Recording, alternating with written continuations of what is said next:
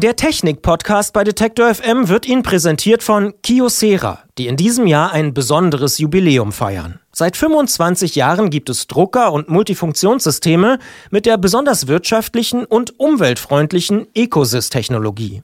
Durch ihre Keramikkomponenten sind die Produkte extrem langlebig. Das schont die Umwelt und das Portemonnaie. Für Detektor FM-Hörer gibt es anlässlich dieses Jubiläums einen 25-Euro-Gutschein beim Kauf eines Ecosys M5521 CDN oder CDW, den Sie bis Ende des Jahres ganz einfach auf der Seite dauerläufer.kiosera.de einlösen können. Kiosera-Produkte finden Sie im qualifizierten Fachhandel und in zahlreichen Online-Shops. Übrigens, auf der Webseite dauerläufer.kiosera.de finden Sie zusätzlich Gewinnspiele mit attraktiven Preisen. Fortschritt. Technik bei Detektor FM. Ich als Blumenfreundin laufe, muss ich gestehen, eigentlich bei jeder Schicht einmal durch den Sender und gucke, ob die Pflanzen hier genügend Wasser bekommen. Wenn ich nicht da bin, dann hoffe ich immer sehr, dass sich irgendjemand anderes erbarmt und sich drum kümmert. Ist nicht immer der Fall, aber eigentlich gerade deswegen wäre es doch besser, wenn sich so eine Pflanze selbst mit Wasser versorgen könnte. Ist ein bisschen schwer vorstellbar, wie so eine kleine Grünpflanze sich Richtung Wasserhahn bewegt und sich selbst gießt. Allerdings habe ich gerade meinen Kollegen Merten Waage bei mir. Der meint, das könnte irgendwie doch funktionieren. Hallo Merten. Hallo. Wie kannst du mich beruhigen, dass hier künftig die Pflanzen nicht mehr äh, sterben? Also wenn sie sich selber gießen könnten. Wie soll das gehen? In der Theorie sprechen wir hier vom Internet of Things. Bei dieser Theorie geht es vor allem darum, dass alle Geräte und Gegenstände, die wir bei uns zu Hause oder auch hier in der Redaktion kennen, miteinander über Internet bzw. Verbindungen vernetzt sind. Und die Geräte können auch selbstständig denken. Das Beispiel hier ist dann der Blumentopf. Der misst selbstständig, wie viel Wasser die Pflanze noch hat und weiß aus dem Internet, weil er ja vernetzt ist, wie viel die spezielle Pflanze denn an Wasser braucht. Verbunden mit einem kleinen Wassertank könnte der Blumentopf sich dann selbstständig gießen.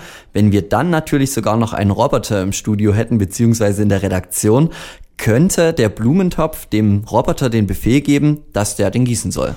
Ich persönlich glaube ja, dass wir sowohl vom digitalen Blumentopf als auch vor allen Dingen von dem Roboter noch ein bisschen entfernt sind. Also Internet of Things klingt immer noch ein bisschen, obwohl wir jetzt über Gießen reden, nach trockener Theorie.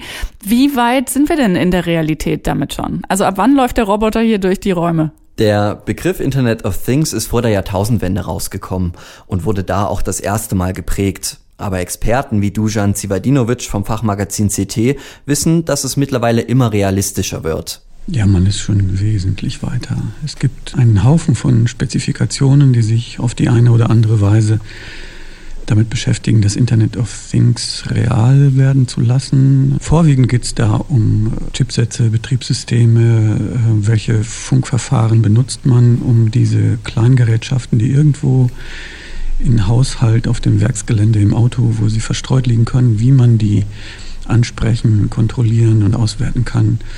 Und da gibt es äh, jede Menge Bewegung, aber es gibt noch nichts, wo man sagen könnte, hm, das ist jetzt also der weltweite Standard für das Internet of Things. Wird es wohl auch nicht geben. Tatsächlich haben wir ja jetzt schon jede Menge Dinge, die selbstständig gesteuert werden können. Dein Betriebssystem am Computer denkt schon für dich mit und optimiert sich zu Teilen selbst. Das kennt man ja schon. Die automatische Rechtschreibprüfung ärgert manchmal mehr, aber ist natürlich eine automatische Hilfe. Dann gibt es auch in der Automobilindustrie jede Menge Sachen im Fahrzeug, die ohne dein Einschreiten funktionieren.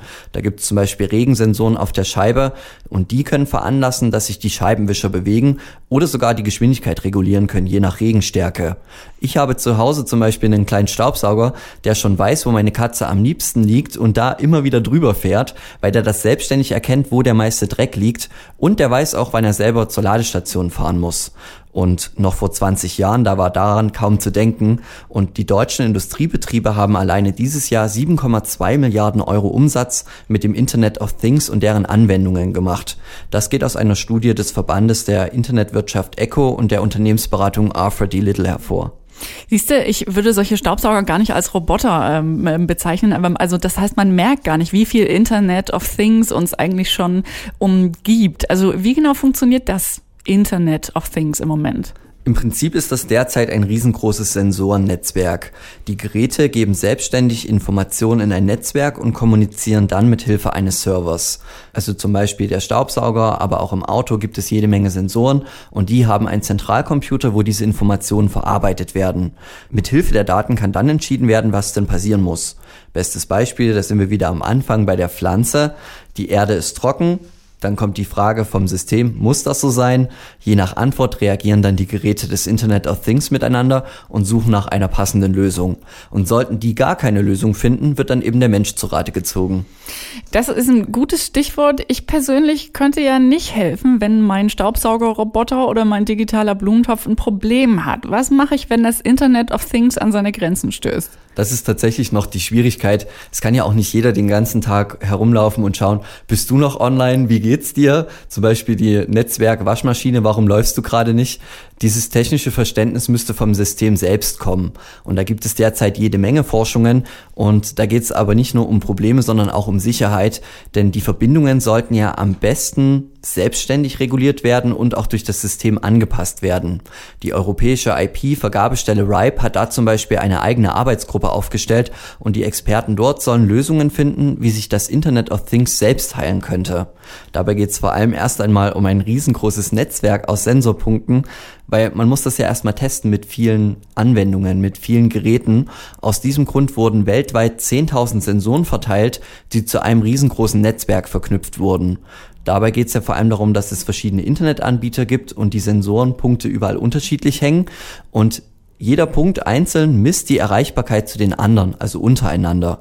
Und wie schnell dann das Internet of Things trotzdem noch funktioniert mit diesen vielen Nutzern. Zivadinovic von CT hat sich mit dieser Arbeitsgruppe schon etwas mehr beschäftigt und kann auch erklären, was daran so wichtig ist. Man spricht ja in diesem Fall nicht so sehr von einer fertigen Spezifikation, sondern das RIPE sammelt Daten, mittels denen sich entsprechende Richtlinien machen ließen. Und das ist ein Work in Progress. Die Arbeitsgruppe, die da zusammensitzt, wird jetzt nicht irgendwie innerhalb von sechs Monaten oder auch einem Jahr fertig werden und sich dann anderen Dingen zuwenden, sondern man wird sich diesem Bereich kontinuierlich ansehen müssen. Und da mit der Entwicklung von anderen Angriffstechniken oder anderen Herausforderungen wird man da stetig Schritt halten müssen. Eine erste Fassung kann man in der, innerhalb von einigen Monaten erwarten und darauf können dann Hersteller, Ingenieure, Forscher können dann sicherlich schon mal drauf zugreifen. Haben wir diesen Weg dann erstmal geschafft, die Erkenntnisse zu halten, wie und warum das System mal gut und mal weniger gut läuft mit so vielen Anwendungen, die immer parallel laufen müssen, dann könnte es auch Lösungen geben, die dazu beitragen, dass das Internet of Things sich selbst helfen und heilen könnte.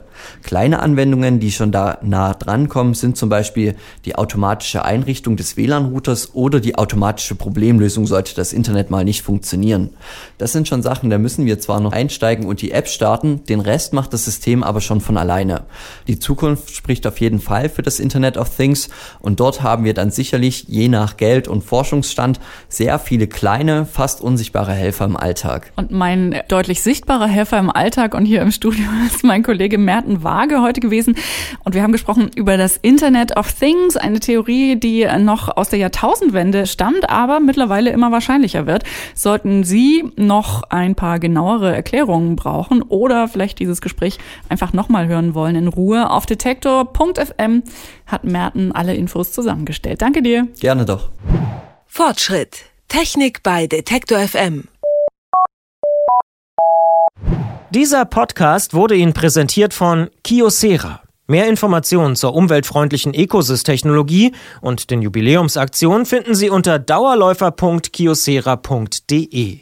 Wer mehr über Kiosera und das Büro der Zukunft erfahren möchte, bekommt in dem eigenen Podcast Digitalk viele interessante Impulse. Suchen Sie bei Interesse bei Soundcloud einfach nach Kiosera Digitalk.